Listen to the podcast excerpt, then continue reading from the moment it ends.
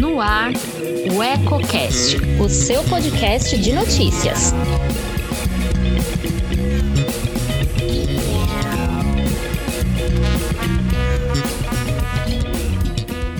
Olá, eu sou Elton Laude e começa agora mais um podcast Politicando, que toda semana traz alguns pontos e contrapontos da política em Lençóis Paulista e região. Quer saber o que está dando o que falar nos bastidores? Fique comigo.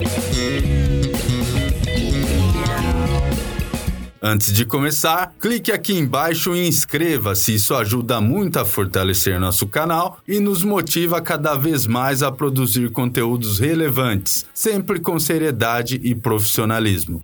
Vamos começar o programa de hoje falando de movimentações no entorno de mais uma candidatura majoritária no universo de Lençóis Paulista. Segundo fontes consultadas pela reportagem de O Eco, após inúmeras conversas com aliados, o ex-prefeito José Antônio Marise, do PSDB, teria praticamente definido quem será seu parceiro de chapa em mais uma tentativa de retomada do poder. Entre todos os nomes que vinham sendo ventilados nos bastidores nos últimos meses, um dos menos prováveis pode acabar ocupando o posto de vice na corrida eleitoral que está prestes a se iniciar. O que circula entre os que acompanham os desdobramentos é que a lista de possibilidades, que incluía diversas figuras conhecidas do eleitorado local, agora estaria resumida a apenas uma única opção. Além de tucanos como o dentista Márcio Santarém, presidente da sigla, a vereadora Mirna Justo e o radialista Cristiano Castelhano, havia na mesa cartas estampadas com os rostos de aliados de outros partidos, principalmente do Cidadania, como vereador do Dudu do basquete, e o experiente médico Norberto Pompermayer, que inclusive já foi vice nos dois mandatos de Marise, entre 2001 e 2008. Entretanto, fontes carimbam que, a menos que algo inesperado ocorra internamente, o imediato de Marise será o médico Marcelo Ranzani, que vinha sendo pouco citado. Inicialmente apontado como favorito para o posto, ele foi deixado um pouco de lado em março, depois de afirmar pelas redes sociais que apoiaria Marise mas que não pretendia se lançar candidato. Para alguns, pode ter havido muito poder de persuasão para convencê-lo. Para outros tantos, porém, tudo pode não ter passado de estratégia para confundir os oponentes,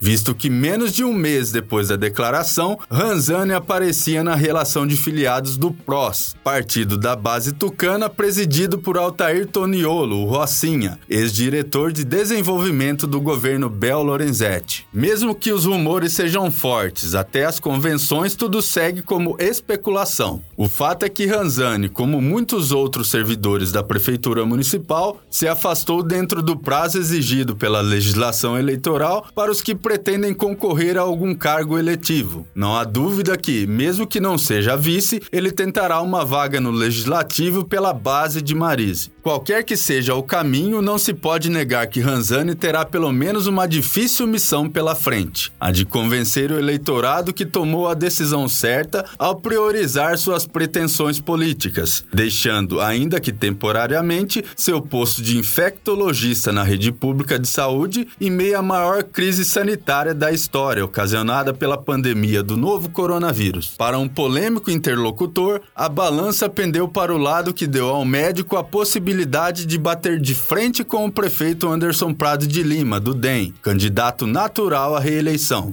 Aos que não se recordam, vale lembrar que Ranzani foi o primeiro secretário de saúde da atual administração, mas foi exonerado pelo chefe do executivo após apenas dois meses à frente da pasta. Publicamente, o anúncio de sua saída veio com a justificativa de que a decisão teria sido tomada em comum acordo, em decorrência da incompatibilidade de horários. Mas há quem garanta que o desembarque de Ranzani do governo municipal teria se dado em circunstâncias nada amigáveis, convertidas em muita mágoa. Caso haja procedência nisso tudo, muita roupa suja será lavada nessa campanha. E por falar em campanha, as primeiras convenções partidárias acontecem daqui a menos de duas semanas. Os sete partidos da base de Marise se reúnem no Centro Municipal de Formação Profissional. Patriota e Progressistas no dia 31 deste mês, PRTB e PDT no dia 1 de setembro, Cidadania e PROS no dia 2, todos às 18 18 e 20 horas, respectivamente. O PSDB fecha a lista no dia 3, às 19 horas. No mesmo dia e horário, no salão de convenções do Passer Hotel, também acontece a convenção do PTB, que deve oficializar a dobradinha dos ex-vereadores Demazini e Cleusis Pirandelli. Os demais partidos ainda não confirmaram as datas de seus encontros, mas a expectativa é de que as demais convenções ocorram apenas na segunda semana de setembro. Por hoje eu fico por aqui.